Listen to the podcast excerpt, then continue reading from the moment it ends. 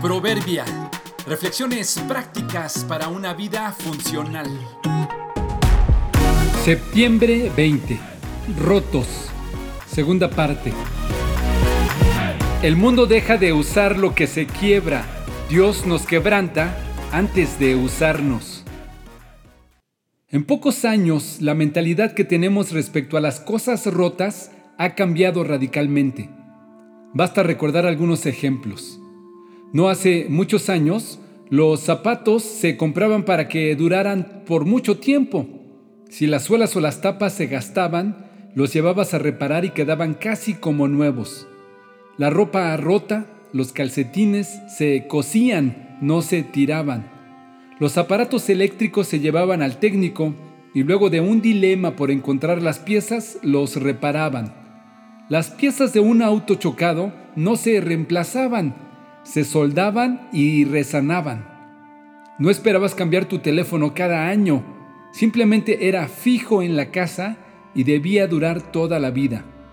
Lo roto no se desechaba, se reparaba. Hoy la mentalidad ha cambiado.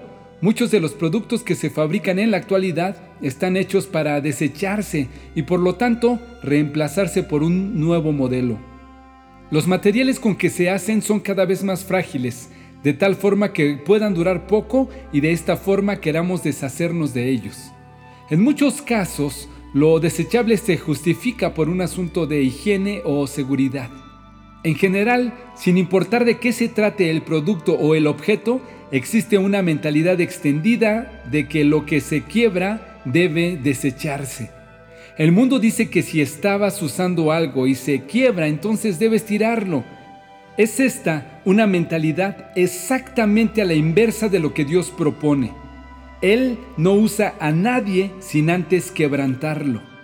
El mundo deja de usar lo que se rompe y lo desecha. Dios nos quebranta antes de usarnos.